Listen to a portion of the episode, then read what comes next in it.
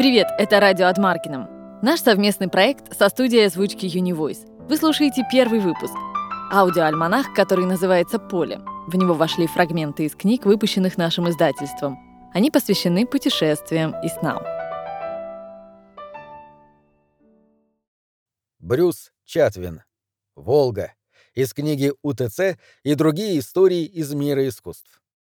Читает Олег Булдаков. На прогулочном теплоходе «Максим Горький» я провел 10 дней в качестве гостя-интуриста. Мы неспешно плыли вниз по Волге, потом через Волгодонский канал и дальше, вниз по Дону, до самого Ростова. Дни стояли ясные, ночи холодные. Все остальные пассажиры были немцы.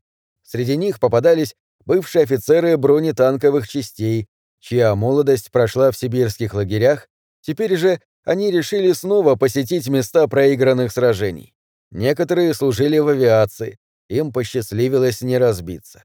Были там и военные вдовы, женщины с влажными глазами, которые 41 год назад все махали и махали вслед поездам, уходящим на фронт в Россию. Теперь на вопрос, зачем приехали на Волгу, они склоняли голову и отвечали «Mein Mann ist tot in Stalingrad». Еще на борту был прусский юнкер фон Ф., бывший авиатор, гордый, со срезанным, как у Бисмарка, черепом и оставшийся от руки культей, на которой он удерживал в равновесии свою лейку. В мирное время ему выпало стать инженером по водоснабжению. Он поднимался на заре и, надев темно-зеленый суконный плащ, мерил шагами палубу, мрачно взирая на шлюзы, через которые мы проходили. Взгляды его на технические достижения Советского Союза можно было изложить одной фразой «Восток минус Запад равняется нулю». Он сражался на стороне фашистов в Испании, и все-таки во время наших редких прогулок не было занятия приятнее, чем шагать по степи рядом с этим жилистым, оптимистичным человеком, слушая, как он делится своими энциклопедическими знаниями о России или о миграции варварских орд. Время от времени он указывал на какой-нибудь бугорок на горизонте и восклицал «Курган!».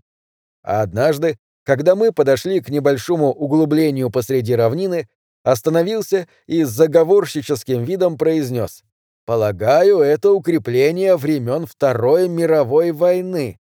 Каждое утро ровно в восемь из громкоговорителя раздавался повелительный голос. «Meine Damen und Herren!» и объявлял распорядок дневных мероприятий. Начинались они с занятий гимнастикой на верхней прогулочной палубе, которые, насколько мне известно, никто не посещал. Затем обычно шла лекция об бурной революционной истории Поволжья. Или визит в один из прибрежных городов. Или на какую-нибудь из гидроэлектростанций, что превратили эту мать российских рек в цепочку застоявшихся внутренних морей цвета патоки. Мы взошли на борт Максима Горького в Казани после наступления темноты. Корабельный оркестр играл попури из всем известных меланхоличных русских мелодий. Женщина в крестьянском костюме вынесла нам традиционный хлеб с солью. Капитан, чьи голубые глаза смотрели из глубины лица, состоявшего из горизонтальных линий, обошел всех, пожимая руки. Речной порт лежал на плесе реки Казанки, недалеко от Адмиралтейства, где некогда пристала к берегу на своей царской галере Екатерина Великая, едва перед тем не утонув. За молом виднелись огоньки буксиров, тянущих баржи вверх по Волге. После ужина у причала перед нами пришвартовался лопастной пароходик с наклонной трубой. Каюты его были недавно отлакированы, в салоне висели подвязанные кружевные занавески. Я спросил капитана, сколько лет этому суденышку. «Восемьдесят», — сказал он. «А может, и все сто». Это был обычный пассажирский корабль, идущий из Москвы в Астрахань, в дельту Волги. Такое путешествие занимает 10 дней. Остановка в Казани длилась полчаса. Затем мальчишка стащил чайный канат с тумбы, лопасти вспенили воду, и пароход тихонько отошел в темноту. Уцелевшее наследие старого строя, при виде которого вспоминаются дамы в жестких черных юбках, каких порой можно увидеть пробирающимися через фойе Московской консерватории. Чехов совершил поездку по Волге в 1901 году. Это было его свадебное путешествие.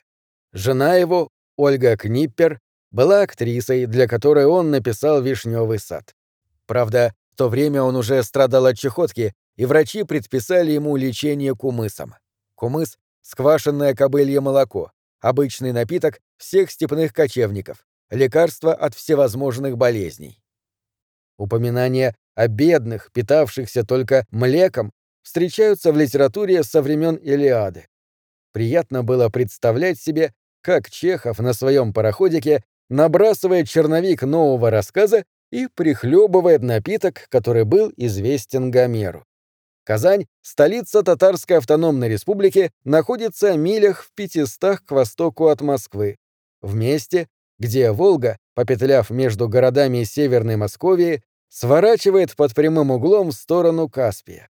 Существует две Казани. Одна — русский город с Кремлем и соборами, основанный Иваном Грозным в 1533 году после победы, в результате которой Россия наконец освободилась от татаро-монгольского ига. Другая Казань, там и сям усеянная минаретами, город мусульманский, куда изгнали татар и где они остались жить. Татары составляют почти половину здешнего населения. Их родной язык — татарский, они — потомки Золотой Орды Батыя. Контексте российской истории слова «татары» и «монголы» — синонимы. Татарские всадники, появившиеся на окраине Европы в XIII веке, считались воинами Гога и Магога, присланными Антихристом в качестве провозвестников конца света. Таким образом, боялись их не меньше, чем водородные бомбы. Россия приняла на себя их натиск. По сути, пока существовала империя татар, русские князья были нижними вассалами великого хана, правившего в Пекине. Возможно, этим обстоятельством, которому следует добавить сохранившиеся в народной памяти свистящие стрелы, горы черепов, всевозможные унижения, объясняется тот панический страх, что всегда испытывали русские к раскосам обитателям Центральной Азии. По Волге проходит кочевническая граница современной Европы. Подобно тому, как варварская граница Римской империи проходила по Рейну с Дунаем. Стоило Ивану Грозному перейти Волгу, как он заставил Россию двинуться на восток. И это расширение территории все продолжалось, пока колонисты царских времен не встретились с американцами на реке Русской в Северной Калифорнии. Я сошел на берег до завтрака. Мимо проскакивали суда на подводных крыльях, а на клумбе у здания речного вокзала сидела одинокая дворняжка, жуя вербену.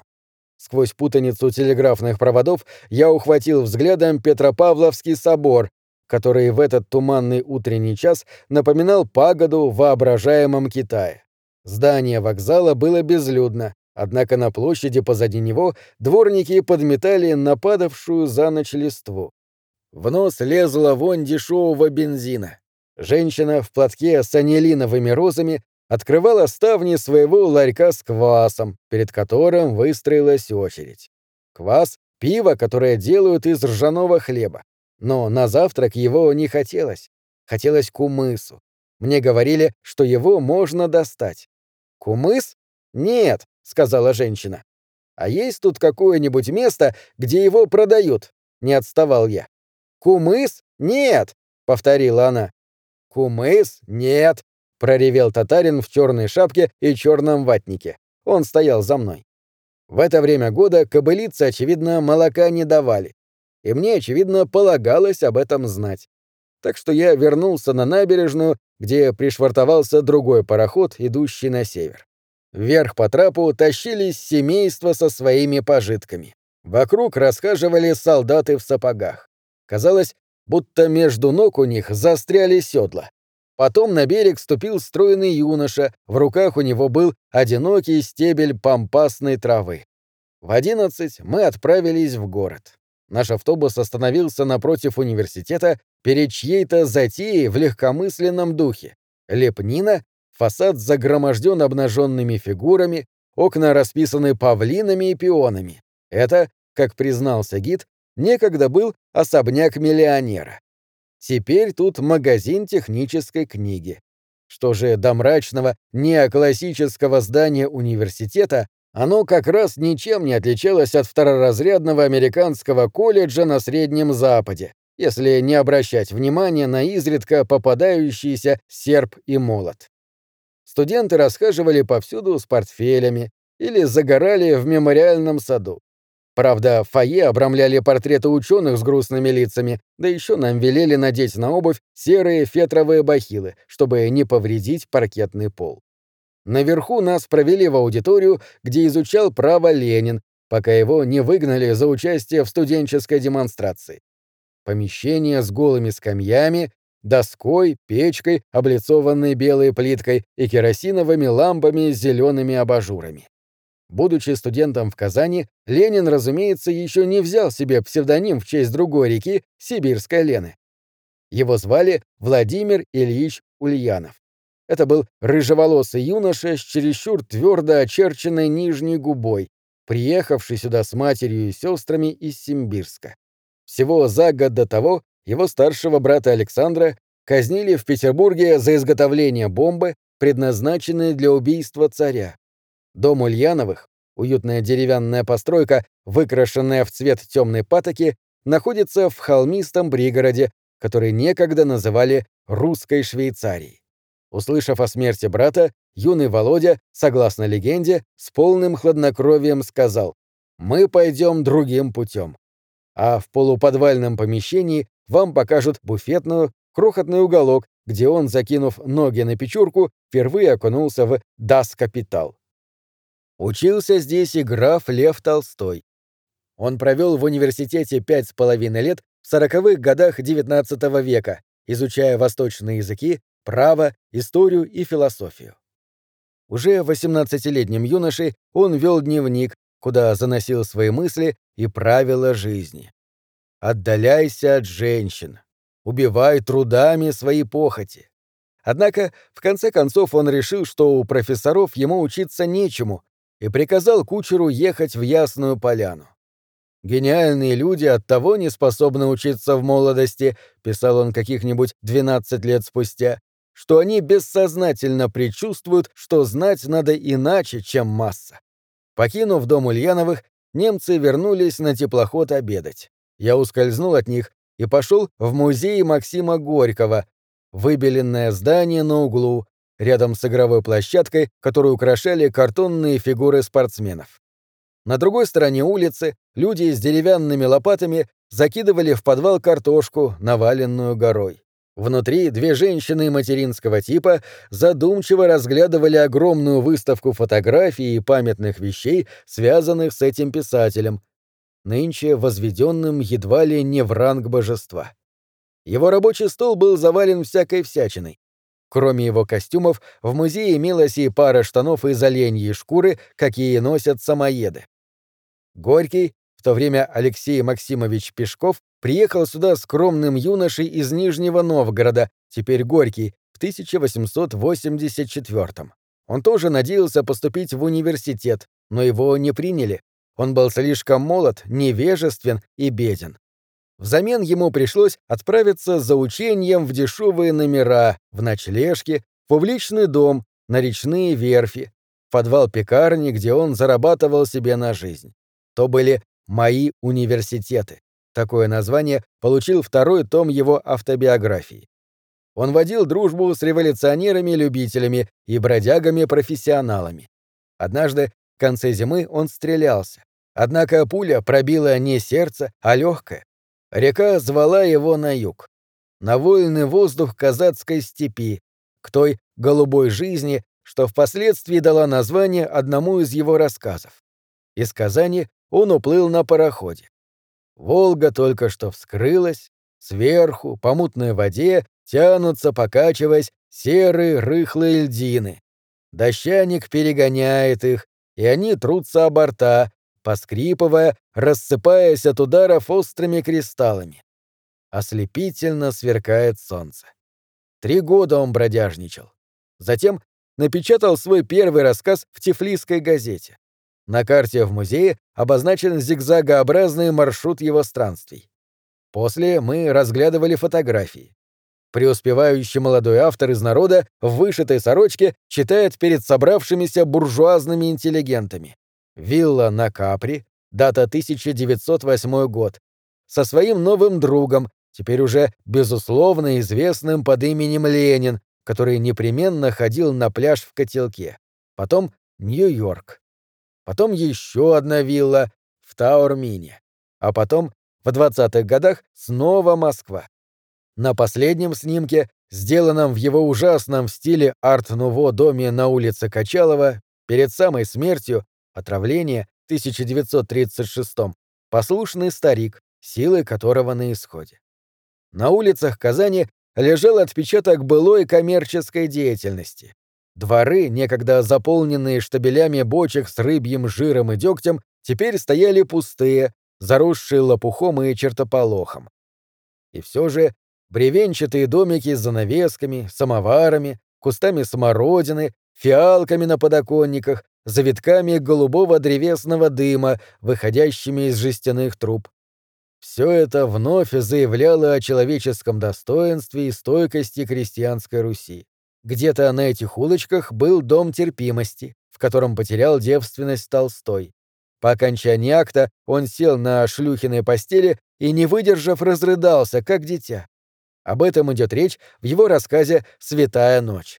Зайдя во дворик за церковью, я увидел там монахиню, кормившую хлебом голубей.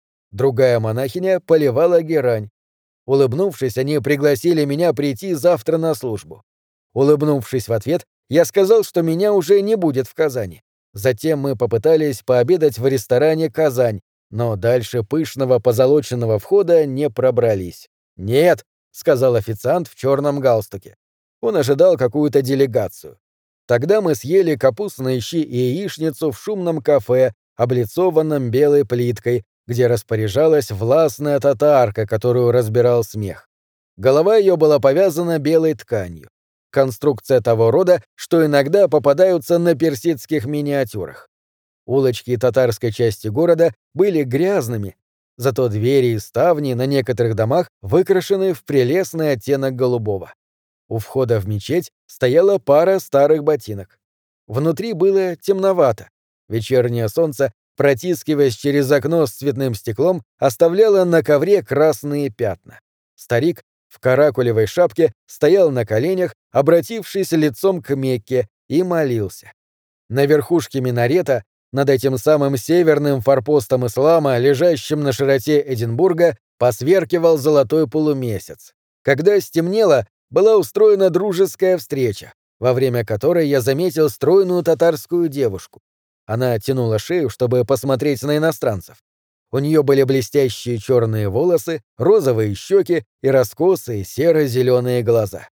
Танцы ей, кажется, понравились, но когда немцы стали играть в музыкальные стулья, по лицу ее скользнула тень ужаса.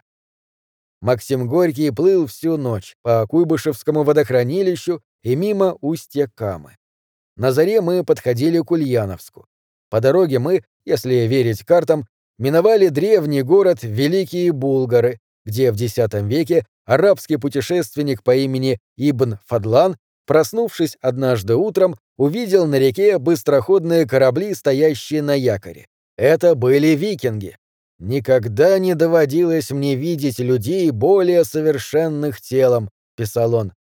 Ростом они были, как финиковые пальмы, окрасом рыжеваты. Верхнего платья они не носят, Однако у каждого из мужей на руке плащ, прикрывающий половину его тела. Другая же рука остается свободной. Мечи их напоминают формой те, что у франков. Широкие, плоские, с желобками. Тело каждого мужчины от пальцев до шеи покрыто татуировками. Деревья, фигуры и прочее. С наступлением зимы один из военачальников викингов умер, и товарищи решили похоронить его в гробнице-корабле на берегу реки. Описание Ибн Фадлана таково. Корабль украшен резными драконами, четыре березовых столба. Почерневшее от мороза тело зашито в одежду. принесен в жертву верный пес, а после — кони умершего. В конце рабыня, которую тоже следовало принести в жертву, отдается каждому из воинов. «Скажи своему хозяину», — говорили они, — «что я сделал это из любви к нему». В пятницу после полудня воины трижды поднимали ее над бортом корабля. «Смотрите», — кричала она, — «вижу хозяина в раю. Рай прекрасен и зелен, а с ним мужи и юноши. Он зовет меня. Отпустите меня к нему». В этот миг старая великанша, ведьма, которую они звали Ангел Смерти, сняла с запястья женщины браслеты. Воины заглушали ее крики, колотя в свои щиты. Шестеро мужей снова взяли ее, и пока она лежала без сил, ангел смерти накинула ей на шею петлю и воткнула между ребер кинжал. Перед Ульяновском приволжские утесы были усеяны дачными домиками, окруженными яблоневыми садиками, где висели зеленые, терпкие на вид плоды. Домики были выкрашены в разные цвета. Яркие, простонародные. Ульяновск — родина Ленина. До того, как его переименовали в 1924 году, это был сонный уездный город Симбирск. В народе его называли «городом на семи ветрах». Автобус, отойдя от набережной и покружив вверх по холму, выехал на широкую улицу, обрамленную тополями и деревянными домиками. Это была улица Московская, где некогда жил инспектор народных училищ Илья Николаевич Ульянов со своей суровой красавицей-женой Марией Александровной Бланк. Она была набожная лютеранка из поволжских немцев. В ее аккуратном доме гнутые деревянные стулья, крашенные полы, чехлы на креслах, занавески с валанами, ромашки на обоях, карта России на стене в столовой чувствовалась будущая пуританская, если не сказать педагогическая атмосфера личных апартаментов Ленина в Кремле. Как писал Эдмунд Уилсон, приезжавший сюда в 1935-м, чтобы собирать материал для своей книги на финляндский вокзал, путешественнику легко могло показаться, будто он и не покидал Конкорд или Бостон. В нескольких домах от Ленинского я видел наглухо запертую лютеранскую церковь. На мой взгляд, это место скорее напоминало Огайо. На фотографиях инспектор народных училищ смотрелся приятным человеком с открытым лицом, лысой макушкой, бакенбардами и высокими скулами, как у его предков, астраханских татар. Александр же, напротив, пошел в мать, капризный с виду мальчик с копной темных волос, раздувающимися ноздрями и скошенным подбородком а в нижней губе юного Владимира чувствовалось стремление перевернуть землю. Расхаживая по тесным спальням, экскурсовод показывала нам детские бумажные кораблики, обруч, швейную машинку няни и рисунок, сделанный сестрой Ленина. Голландские ветряные мельницы, возможно, увиденные в поволжском поселении голландцев ниже по реке. На всех кроватях были аккуратные, белые, без единого пятнышка, взбитые подушки. В комнате Александра мы увидели его химические пробирки и золотую медаль, которую он заложил в Петербурге, чтобы купить азотной кислоты для бомбы. В то время он изучал морских равноногих на естественном факультете. В семействе Ульяновых любили литературу, и экскурсовод, указав на книжные шкафы, где стояли собрания сочинений Гёте, Гейне, Золя и Виктора Гюго, сообщила, что Мария Александровна знала девять языков включая немецкий», — добавила она, улыбнувшись немцам. «Она же была немка», — сказал я. Экскурсовод застыла и сказала по-английски. «Нет». «А там дальше по улице как раз ее лютеранская церковь», — продолжил я. Экскурсовод покачала головой и пробормотала «нет», а немецкие дамы обернулись ко мне и нахмурились. С точки зрения обеих сторон я, очевидно, нес ересь. В 1887 году, когда Володя Ульянов учился в седьмом классе, директором Симбирской гимназии был Федор Керенский, чей сын Александр впоследствии стал пылким адвокатом, считавшим своим долгом спасение страны. Этот болван Керенский, свергнувший царя и свергнутый, в свою очередь, Лениным. В классной комнате, где учился Ленин, стояла черная парта, а на ней букет пунцовых астр. Каждый ученик имеет право хотя бы раз за время обучения в школе посидеть за той самой партой. Внизу, у входа, висит огромное полотно, на котором Ленин в своей гимназической шинели созерцает ледоход на Волге. Россия то и дело возникает в музыке, литературе и живописи своего народа в образе реки или медленно плывущего корабля. Песня «Эй, ухнем» вдохновила Репина на создание бурлаков на Волге. Вероятно, ни одна картина XIX века не повлияла на общественное сознание так же сильно, как эта. На ней группа простолюдинов тащит баржу против течения. Груженное судно возвращается из таинственных восточных земель, откуда придет Спаситель и избавит народ от страданий. После обеда я погулял по Венцу, старому дворянскому кварталу Симбирска, лишившемуся своих особняков и церквей, на смену которым пришли бесконечные километры асфальта, учреждения местных советов и сквер с памятником Карлу Марксу. Дойдя до места, где асфальт кончался, я прошел по шаткому бревенчатому мостику и зашагал вниз по холму, через парк дружбы народов, запущенную местность, где стоят разваливающиеся дачные домики и неухоженные сады. Тропинка заросла репейником, листья колючих кустов были красными. В воздухе стоял запах картофельной ботвы, которую жгли на костре. Река внизу растворялась в дымке. Отыскав дыру в заборе из металлолома, я заглянул внутрь и увидел старика, возившегося с капустными грядками в последних лучах летнего солнца. Дойдя до реки, я взошел на борт одного из дебаркадеров. Это была своего рода плавучая гостиница, выкрашенная в зеленоватый льдистый цвет, словно зимний дворец. В царские времена здесь, в каютах наверху, путешественники могли поесть, отдохнуть или завести мимолетный роман в ожидании парохода. На скамейке у заколоченного киоска жевал булку человек без пальцев. Он подозрительно оглядел меня, успев услышать, что в округе немцы. Когда я сказал, что я англичанин, металлические зубы вспыхнули, и он принялся объяснять, сколько немцев застрелил в войну. Бум, да, бум, да, бум, да, разрезая воздух своими беспалыми кулаками и возбуждаясь до такой степени, что я испугался, как бы он не забыл, что я не немец и не сбросил меня в покрытую нефтяной пленкой воду. Я попрощался. Он втиснул кулак в мою протянутую руку. Один из экскурсоводов-интуриста был нервный молодой человек, безупречно говоривший по-французски и одетый в белую рубашку с узором из казацких сабель. Он сказал, что теперь на этом участке реки осетр почти не ловится. За икрой надо ехать в Астрахань. Ему откуда-то было известно про визит Ленина в Лондон на Конгресс Второго Интернационала и даже про английских друзей Ленина, Эдварда и Констанс Гарнет.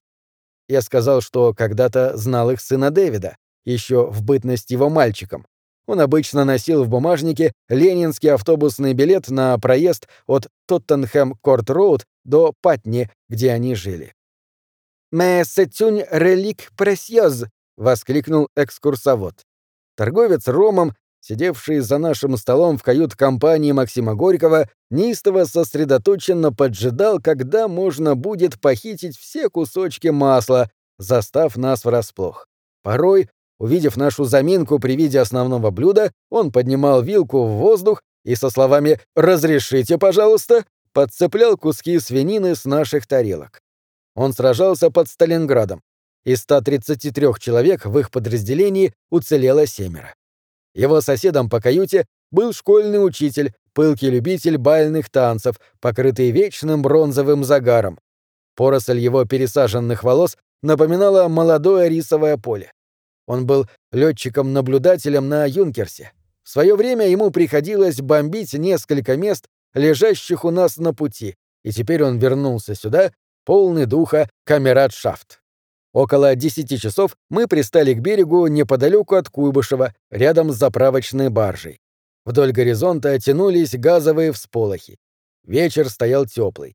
На барже сидел, развалившись на стуле, молодой человек в резиновых сапогах и рубахе, расстегнутой до пупа. А тем временем старуха, годящаяся ему в бабушке, вытягивала резиновый заправочный шланг, прикручивала форсунку. Сама баржа представляла собой шедевр конструктивизма, сварганенный портовыми рабочими и выкрашенный в серый с красным. На корме сушились чьи-то детские пеленки. На той же бельевой веревке было вывешено полдюжины карпов. А что за жизнь протекала внизу? Не успели мы причалить, как из кабины стайкой высыпали девушки, захватили наш теплоход и начали танцевать. Кто-то из экипажа, парень с аккуратными песочными усами, подключил на кормовой палубе катушечный магнитофон, и вскоре все они отплясывали под музыку диска, весьма необычную. Парню ужасно хотелось угодить девушкам. Он то и дело велел людям танцевать друг с дружкой, а сам, выказав превосходные манеры и без тени снисходительности, демонстративно пригласил на танец самую некрасивую из этой компании. Надо сказать, она была необъятна. Двадцать минут она вращалась вокруг своей оси, медленно, словно каменная статуя на пьедестале, а он тем временем все прыгал вокруг, смеялся, подпевал и вскидывал ноги. Тут старуха с заправочным шлангом закричала, девушки потянулись обратно, перелезая через поручни, все помахали руками, и мы снова тихонько отплыли в ночь. У меня в каюте был экземпляр «Войны и мира». Я открыл главу 20 и перечел рассказ о том, как старый граф Ростов пляшет с Марьей Дмитриевной Данилу Купора. Граф танцевал хорошо и знал это. Но его дама вовсе не умела и не хотела хорошо танцевать. Ее огромное тело стояло прямо с опущенными вниз мощными руками. Она передала радикюль графине. Только одно строгое, но красивое лицо ее танцевало. Фунеф поднялся с рассветом, чтобы, завернувшись в свой суконный плащ, проинспектировать три шлюза на границе Куйбышевского водохранилища. «Замечательно», — сказал он, имея в виду 600 километров внутреннего моря, что тянулось у нас за кормой едва ли не до самого Горького. «Однако», — добавил он, махнув на стены шлюза, — «бетон здесь потрескался». Стоял ужасный холод. Солнце на горизонте походило на мяч. Ворота последнего шлюза отворились, и мы двинулись по дорожке золотого света. Вдали Волга сжималась до размеров реки. На западном берегу был песчаный пляж и полоса тополей. На восточном — цепочка рыбацких хижин и лодок, вытащенных на сушу. Мы обогнули излучину и увидели Жигулевские горы. Единственные холмы в этих краях некогда прибежище бандитов и революционеров. Склоны их поросли березой и сосной. А что за название? Молодецкий курган, Девья гора, два брата. Отойдя от «Жигулей», мы пересекли реку, сошли на берег и поехали в Тольятти, где находится крупнейший в Советском Союзе автомобильный завод. Город Тольятти назван в честь бывшего главы Компартии Италии, однако завод обязан своим существованием ведущему итальянскому капиталисту своего поколения Джованни Аньелли. Аньелли, как мне однажды рассказывали, в свое время просидел чуть ли не целую зиму в Москве, в отеле «Метрополь». У него на глазах приходили и уходили руководители всех больших автомобилестроительных корпораций, а он пересидел всех и в конце концов выбил контракт для «Фиата». Полоса стекла и бетона протянулась вдаль по голой долине. Впрочем, целью нашей довольно утомительной поездки на автобусе было не посетить завод, а установить, где, в какой точке горизонта он кончается. Стоило нам до нее добраться, как мы повернули назад. Экскурсовод, меж тем, забрасывал нас статистическими данными. Средняя температура зимой — 18 градусов ниже нуля. Машины сходят с конвейера в среднем по 2500 в день. Средний возраст рабочих — 27 лет. Среднее количество браков — 5000 в год. Почти у каждой пары есть квартира и машина, а разводов очень мало. На стоянке у Волги нам встретилась пара новобрачных. Невеста была в белом, жених с красной перевязью через плечо. Вид у них был застенчивый, смущенный. Немцы же, наконец обнаружив в Тольятти хоть что-то человеческое, начали вести себя так, будто попали в зверинец. Пара, прижатая к парапету фотографами-любителями, стала пробираться от них к своей машине. Перед этим они бросили в пенистую воду красные розы, и одна из них зацепилась за камень. Когда я проснулся на следующее утро, деревья исчезли. Мы плыли через степь. Львиного цвета землю, покрытую стерней и жухлой травой. Во врагах полыхали кусты. Однако нигде не было видно ни коровы, ни домика. Одна лишь телеграфная линия. Я сидел на палубе, листая страницы пушкинского «Путешествия в Арзрум». Переход от Европы к Азии делается час от часу чувствительнее. Леса исчезают, холмы сглаживаются, трава густеет и являет большую силу растительности. Показываются птицы, неведомые в наших лесах. Орлы сидят на кочках, означающих большую дорогу, как будто на страже, и гордо смотрят на путешественников. По тучным пастбищам кобылиц неукротимых гордо бродят табуны. В силу советских мер безопасности шлюзы не были обозначены на карте Волги, пришпиленные к доске объявлений на теплоходе. В результате водохранилища и реки походили на связку сосисок. Руководитель круиза то и дело предупреждал, что фотографировать запрещено, и говорил о вооруженных охранниках и других чудищах, готовых накинуться на всякого, кто попадется за этим занятием. Шлюз перед Балаковым был особенно внушительным сооружением. Над ним проходил шоссейный и железнодорожный мост. Имелась там и огромная оранжевая мозаика, фигура, напоминающая Гермеса, по-видимому, символ коммуникаций. У фон Ф чесались руки. Чтобы потихоньку сделать снимок, он спрятал фотоаппарат в рукаве. Однако шлюз оказался безлюдным, если не считать женщин, управлявшихся с механизмами, да в атаге тощих мальчишек, стрелявших из рогатки камушками, которые прыгали по нашей небесно-голубой палубе. Стояло воскресенье. Солнце сияло, с берега махали выбравшиеся на природу люди, а дышливые прогулочные катера пыхтели вверх и вниз по реке, до самых фальшбортов, набитые пассажирами. В три часа мы сошли на берег. Это был Девушкин остров, где некогда держал свой гарем хан, правитель Золотой Орды. Правда, до того на острове жили амазонки. У амазонок был обычай предаваться любви с пленниками-мужчинами, а после их убивать. Иногда пленники оказывали сопротивление, но один юноша охотно согласился на смерть при условии, что ему будет даровано одно желание. «Хорошо», — сказали ему, — «пусть меня убьет самая уродливая из вас», — ответил он. И, разумеется, выбрался с острова живым. Эту историю нам рассказала Светлана, сотрудница интуриста, девушка с замечательным ртом, уголки губ которого кривились, и зелеными, манящими глазами. Я пустился вглубь острова по тропинке, которая вела через заросли травы с красными стеблями. От полыни под ногами шел горький запах. Шуршали ужи, ивы полоскали белые ветви на ветерке. Побеги молодых ив были покрыты налетом, подобным тому, что бывает на красном винограде. С заросшего травой пруда взлетела пара уток. Впереди тянулись еще ивы, еще вода, а за ними голубая даль, небосвод.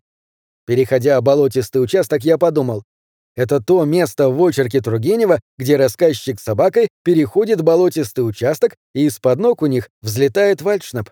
Я сделал шаг или два вперед, и вот он, вальшнап, взлетел. Если бы все на самом деле происходило в очерке Тургенева, не обошлось бы еще и без отдаленных звуков песни. А потом появилась бы крестьянская девушка с яблочным румянцем на щеках, торопящаяся на тайное свидание с Милым. Я прошел еще ярдов сто и сначала услышал пение, а потом увидел между деревьями белый крестьянский головной платок. Я приблизился, но женщина продолжала собирать ягоды. Она была не молода. У нее были крашенные хной волосы и фальшивые зубы. Я предложил ей собранные мною грибы, она сказала «нет». Вернувшись на пристань, еще один зимний дворец в миниатюре, я увидел, что служитель поймал маленького с печальной мордой осетра. Наши матросы страшно загорелись идеей поесть ухи. Один из них принес котелок, другой — нож, а пока котелок закипал, рыбаки с помощником капитана играли в бильярд в салоне на нижней палубе. Осип Мандельштам говорит, твердолобый перестук бильярдных шаров также приятен мужчинам, как женщинам выстукивание костями вязальных спиц. Не знаю, как вам, а мне перспектива застрять в этом местечке представляется вариантом далеко не худшим. Размеренная жизнь, русские романы, рыбалка, шахматы, бильярд, время от времени нарушаемое приходом Максима Горького, напоминающим тебе, что на дворе 1982, а не 1882.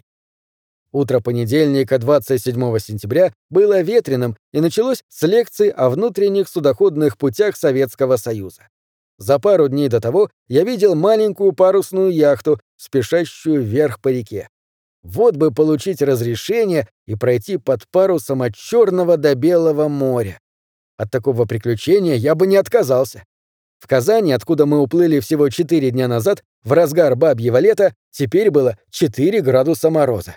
Весь следующий день мы провели на теплоходе. Время от времени по горизонту проплывало смазанное пятно. Трубы, многоквартирные дома. Один из городов назывался Маркс, бывший Баронск, После — Марксштадт, столица республики немцев Поволжья. «А где же теперь эти немцы?» — спросила дама из Бонна, шея которой покраснела от возмущения, когда она взирала на тонкую линию берега. «Уехали», — сказал я. «Погибли!» — воскликнула она. «Или в Средней Азии. Так мне говорили». В тот же день мы подплыли близко к берегу вдоль полосатых слоистых утесов, где белые пласты перемежались с черными.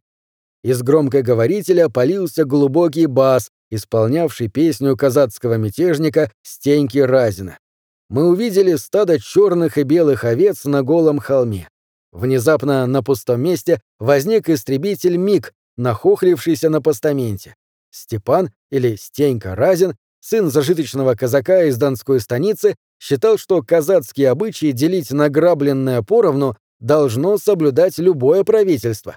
Он полагал, что такие же уравнивающие методы должны распространяться и на саму царскую власть в России.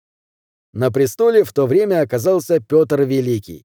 В Астрахани Разин захватил в плен персидскую княжну, которая стала его любовницей и которую он швырнул в Волгу, желая поблагодарить реку за то золото и драгоценности, что она ему подарила. Царицыне он убил местного воеводу, некоего Тургенева, возможно, предка великого писателя. Покинутый своими единомышленниками, Разин потерпел поражение под Симбирском и был казнен в Москве. В советской агиографии он считается протокоммунистом. На заре мы прибыли в Волгоград, город, некогда называвшийся Сталинградом, город лепнины и мрамора, где советские ветераны постоянно фотографируют друг дружку перед военными памятниками. Перестроенный в Третье римском стиле сороковых и пятидесятых, он поднимается слой за слоем вдоль европейского берега Волги.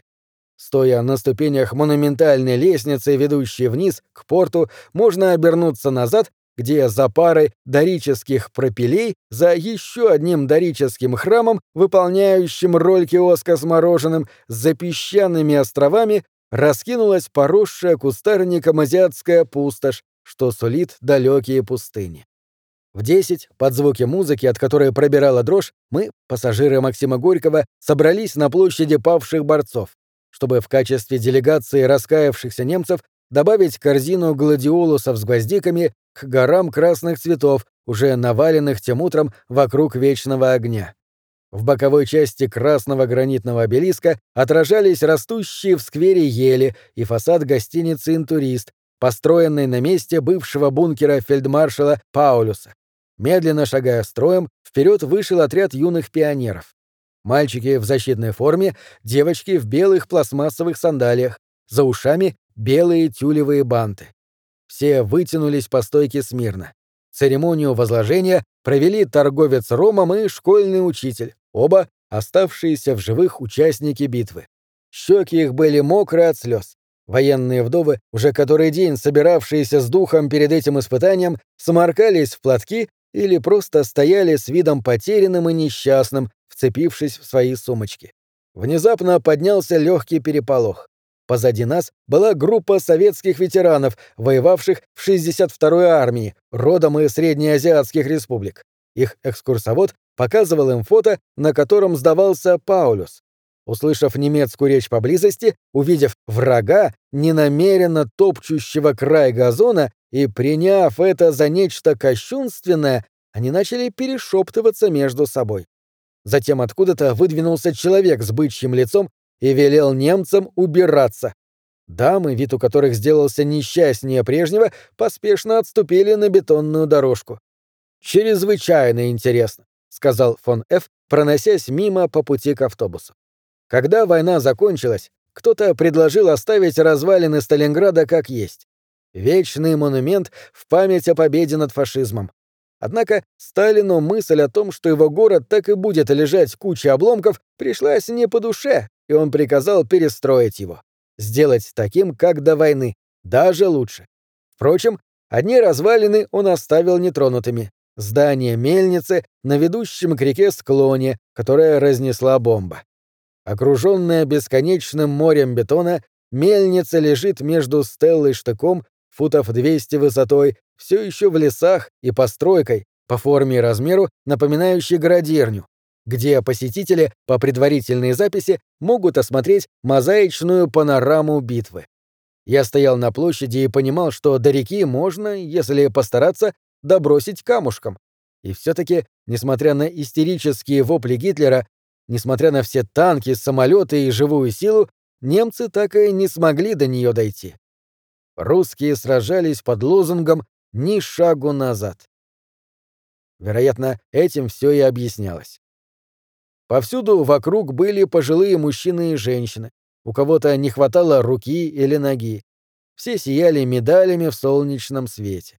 Тут я заметил, что фон Ф. яростно расхаживает вокруг образцов советской военной техники, выстроенных рядами в качестве экспонатов.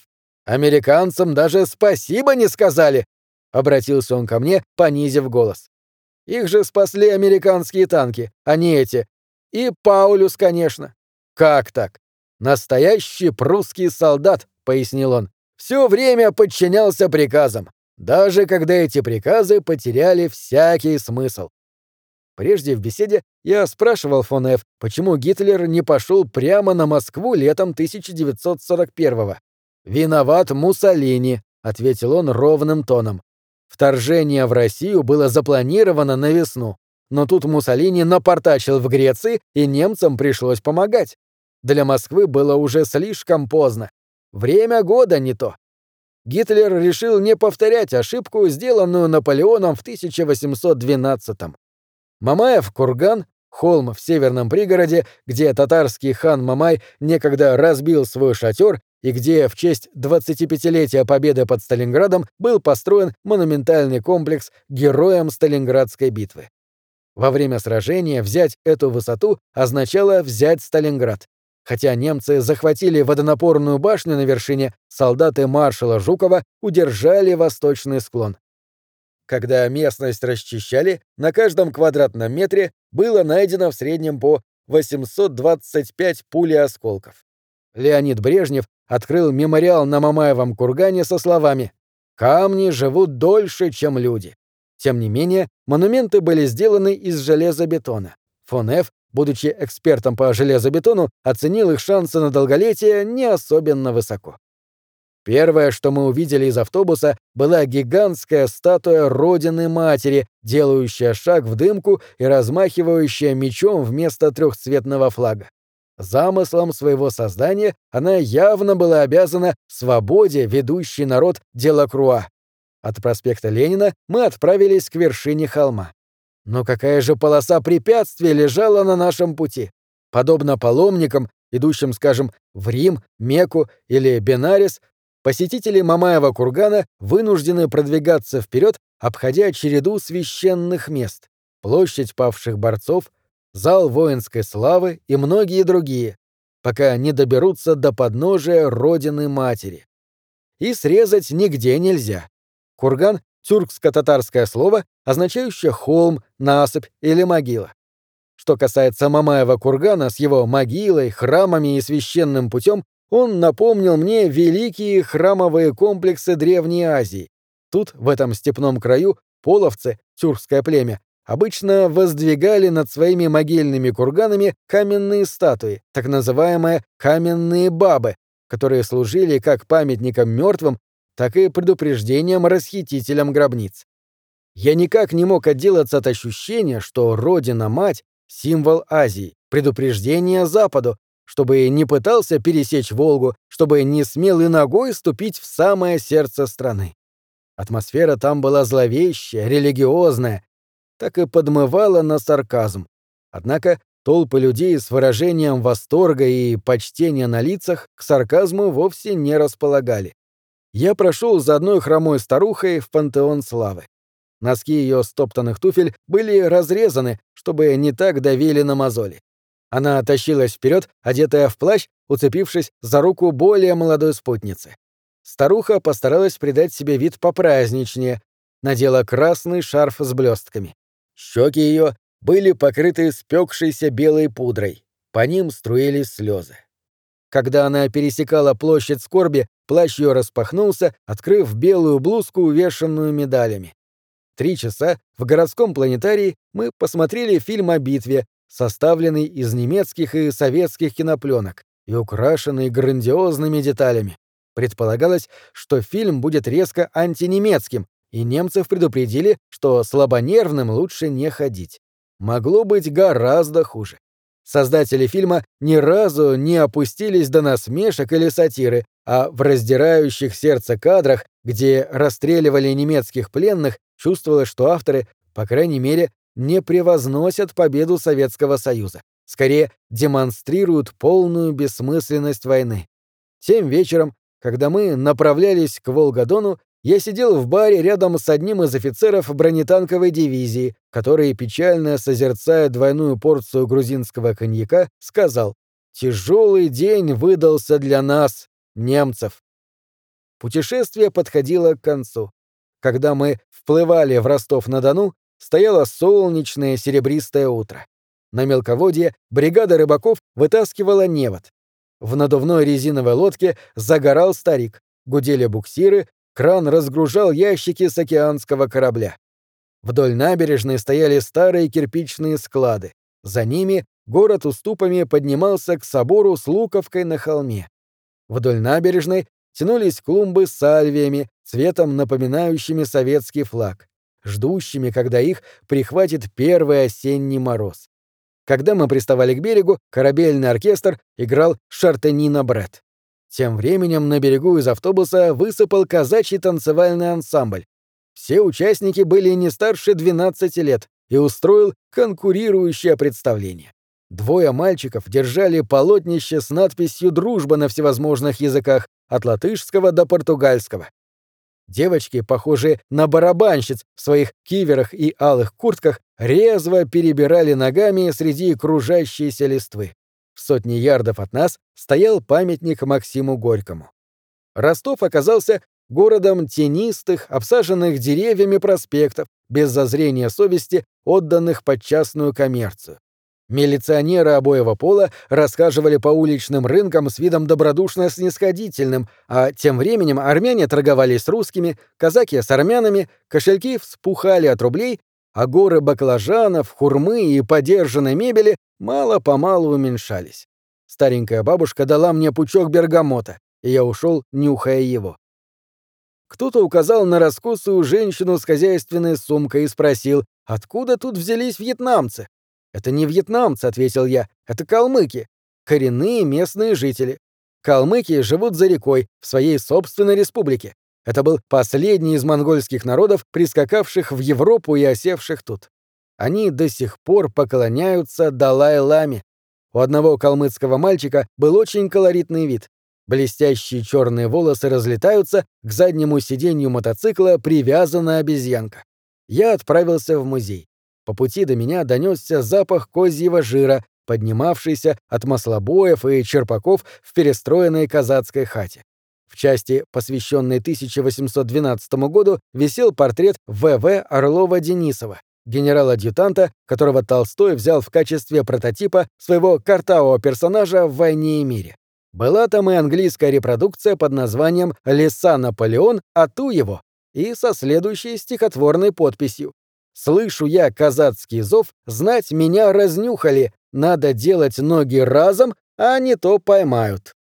Этим вечером, последним из проведенных в России, после наступления темноты я прогулялся вниз по холму, по старым купеческим кварталам и увидел хрустальную люстру, горящую в комнате наверху.